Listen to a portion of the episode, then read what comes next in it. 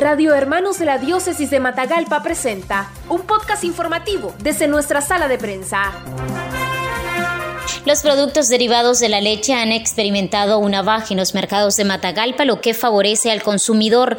Según comerciantes de productos lácteos, la cuajada se cotiza a 35 córdobas, el queso a 60 córdobas, el queso blanco a 50 y el queso mozzarella a 60 córdobas.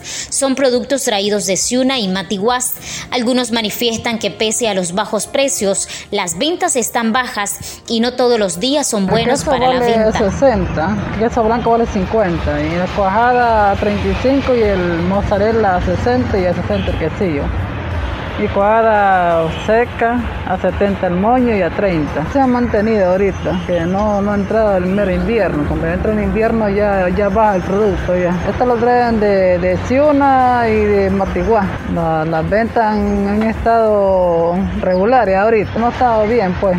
Hay días que son buenos, como decir lunes a viernes, de lunes a viernes y los sábados ya, baja. Básicamente ahorita la producción está un poco, porque aunque uno habla de que hay lluvia, no ha habido todavía un crecimiento de los pastos. Este es un punto pues que de alguna manera no, nos ayuda, pero todavía a nivel del consumidor, el otro día compré una leche por casualidad y valía 40 córdobas el litro. Y a los productores seguimos recibiendo 12, 12.50, pues el, productor tradicional, desde esos 12.50 hasta los 40 que le llega al consumidor en un supermercado o 35 que le llegan en una hay un mundo de diferencia. Y ese mundo de diferencia no es necesariamente costo, tal muchas veces simplemente cada vez más margen, cada vez más margen y no es correcto. Pues.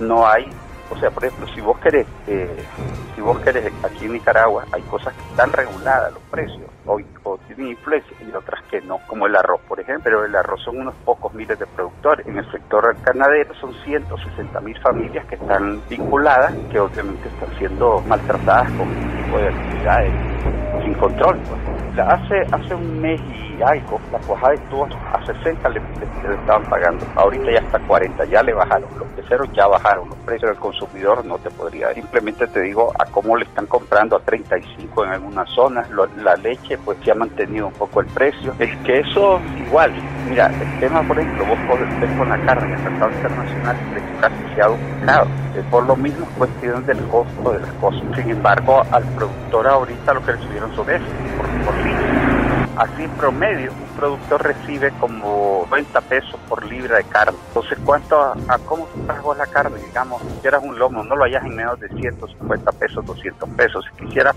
te cuesta 120, 140. ¿Cuánto recibe un productor? 50. Cuidado, eso en medio de todos los cortes selectos sacan un animal. Entonces, todavía los consumidores son los que pagan la cuenta de, lo que nos sucede en el entorno agropecuario, porque al final sale de ellos y de los productores, de los dos, de los dos Noticias breves, veraz y objetivas en los podcasts informativos de Radio Hermanos. Búscalos en nuestro Facebook, Radio Hermanos.